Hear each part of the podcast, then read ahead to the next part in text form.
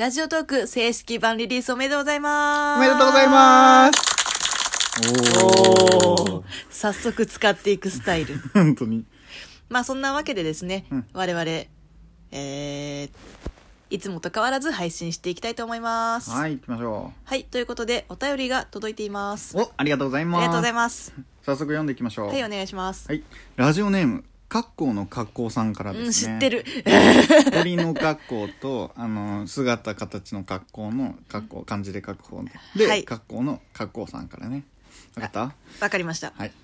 もう正体は存じ上げております。はい。うんでは、過去の格好と申します。はい、毎度配信楽しみにしていますあり。がとうございます。お二人の関係は存じ上げませんが、はい、夫婦円満で過ごすコツやルールなどはありますか？ほうほ前回の放送で雲行きが怪しくなった際の回避が見事だったのでう。ちょっと喧嘩がね、始まりそうになったからね。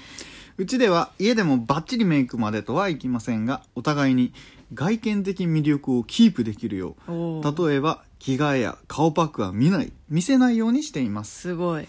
舞台のステージ裏を見ると冷めてしまう感覚に似ているのかもしれませんうん。BS ちなみに実際に妻に手を出す人がいたら怒っちゃいます握力80キロです。まあこれはね、前回そういう感じのお便りをあの格好の格好さんからいただきましてですね。ね。まあちょっと詳しいことは、うん。えっと格好の格なんだっけ？国じゃなくて。格好はなんとかってい うね。我々のトークで詳しいところは聞いてください、はい。はい。ということでどうですかね、うん。質問の大筋というと、ん。夫婦円満で過ごすコツやルールはい。まあ夫婦というのを経験していないのでまあそうですね。コツも何もというところではありますが。まあただ男女が共同生活をする上で、そうだね。そういうどうやったら円満にいくのかっていうところですね、そうですね、うん。この格好の格好さんのさはい。格好の格好さん？格好の格好の格好さん。格好さん、うん家ではバッチリメイクとはいかないが、みたいな。外見的な魅力をキープってすごいよね。いやすごい、うん。すごすぎる。ねすごすぎます。だ、ん。なんかよく、まあ、話では聞くというかさ、うん。テレビでも言ってる芸能人とかもいるけど、はいはい。毎度すげえなと思ってるけど、ういるんだねやっぱり。ね、うん、本当にうん。いるんだね。いやきっとお二人ともすごい美男美女なんでしょうね、ねなんかそういうイメージあるよね,、うんなんかねそういうイメージある。うん、うん。なんだろうね。あのだって夫婦とかになってくると、ん。もうお互い気の知れた仲というか、うん。それだけどやっぱりなんだろうねあの男女の関係っていうのを崩したくないというか崩さないようにする努力を惜しまないんだろうね。ね、うん、まあ、ちょっと逆に我々だと、もう全てをさらけ出すスタイルみたいな。感じのところがありますよね、うん、こう逆になんというかな多分2人ともうん。根がこうちょっと面倒くさがりなところがあるので うんうんうん。こうちゃんとす家ではもうちょっとだらっとさせてくれみたいうん。なところがあると思うんですよね。なるほ。どね。なのでこうやってその2人ともうん。常にちゃんと綺麗にしていて、うんっていうところでやっぱりその愛というかその新鮮さみたいな、そうだね。ときめきの新鮮さみたいなものを失わないっていうようなパターンもあれば、結構我々みたいに、うんまあ、全てをさらけ出すことによって、うんうん、もうなんていうか気疲れしないというか、そうだね。まあそういう関係のパターンもあるのかなというふうに思います。そうですね。なので、まあ、どういうやり方がいいのかっていうのは分からないけれども、うん。まあ、人それぞれ違うんだと思うんですけれどもね。じゃあ宮城さんの思うやっぱ質問に答えないといけないんで、はい。宮城さんの思う夫婦円満で過ごす、うん。夫婦にもし自分がなったとして、はい。夫婦円満で過ごすコツルール例えばルール作るとしたら、自分ならこうするみたいなのうん。あります、そうだな。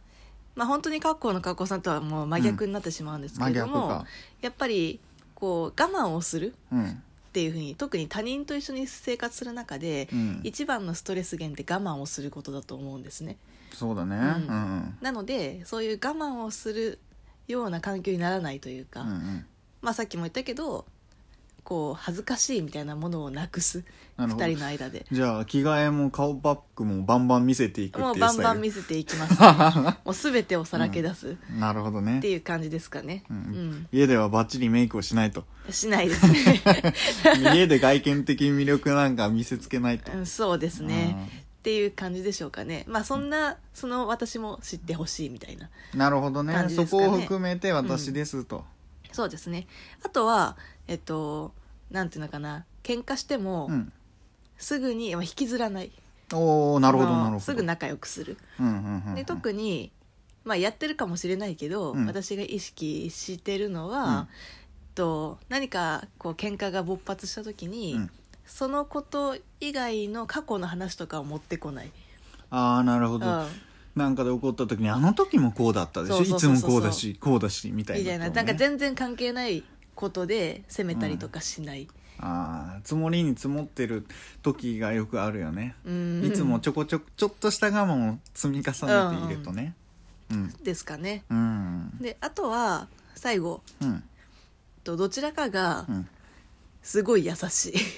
どちらかがすごいああ、うまくいくコツとしてというかそうだね。どちらかがすごい優しいと結構うまくいくのではということ？そうですね。あー。まあ我々今日まあね。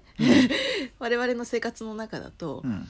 えっと、私が結構すぐにこうちょっと怒ったりとか まあするタイプなんですよね、うん。まあ、その代わり引きずらないようにしてるけど。なるほど。で、まあ、一方で長崎さんが、うん。まあ、怒らない。そうだね。ってうん、っていうのでなんかごめんねみたいなすぐ言うし、うん。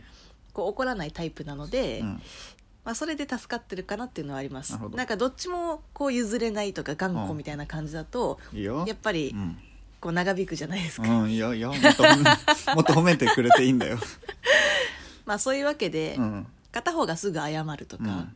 優しいと結構関係性ってうまくいくんじゃないかなと、まあ共同生活だけじゃなくてもね普段の生活もですけど。そうだね。っていうふうに思いますかね。なるほど。うん、うん、真逆だね真逆だね、うん。長崎さんはどうですか？かくいう私も、はい。まあ同じようなことなんですけれどもね。ほうほう。やっぱり外見的魅力を家の中で保つ、はいはい。無理です。まあちょっと二人とも面倒くさがりですからね。うんなんなら外でもそんなに外見的な要素をキープしてるとかっていうのもあんまりないっていうところもあるし、より一層やっぱ家ではそういうのをしたくない。はいはい。逆にしたくないっおう。ていうのがあるかななるほどね。やっぱ外に出てるって人付き合いとかもあるし、うん。まあ気を使うじゃないですか、うん。どんなに仲がいいとはいえ、はいはい。やすなんか優しくしなきゃいけないとか相手の気持ちを考えてこっちの行動を変えるみたいなはいはいはいはい。のしなくちゃいけないんで、うん。やっぱ家って一番安らぎを求そうだね。めるところなんですよ、うんうんうん特に夫婦とかになるともううん。家族じゃないですか、うんはい。家族に気を使うってなんじゃあじゃあどこでうん。自分の心を休めるんだっていうことになっちゃうわけですよ、そうですね。もう家でだけはうん。本当に何も気を使わずにゆっくりしたい、うん。僕もやはりもう20代後半になってきましたが、はい。やっぱ反抗期とかもあったわけですよ、ほうほう。ん、青春時代も送っ青春時代思春期も送ってきたわけですはいはい。もうい結構学校ではワイワイはしゃぐタイプだったんだけど、うんうんなんだろうなサービス精神というか、うん。みんなを楽しませようとはいはい。いう気持ちがあっていろいろ言ってたけど、うん。もう家に帰ったらそんなのもうどうでもよくなるからなあはあもうほとんど喋らなかったのね。なるほどね。結構やっぱり怒られるの親うに、ん。あんた学校でなんか今日何やったの？うん普通。とか言ってたり。うん。でなんた学校でなんかすごいいろいろ喋るらしかったいみたいな家じゃ一丁喋らんでから、うんみたいな家でだけはゆっくりさせてくれよと。なるほどね。わざわざ、まあ、もちろん感謝してうんるというところはあるけども、一番安らぎを求めるところでそんなになんかいや今日はね、うん。こういうことがあってねみたいなことをうん気を使ってうん。喋るっていうのがなかなかうんうんね、うんうん。できなかったねあの年齢の時は。まあじゃあそれこそその夫婦っていうのは、まあ、男女の恋人っていうよりも、うん。もう家族だと。そうだね。だからだってそういう意味で、あのなんていうのもう全て素を出していきたいとうん。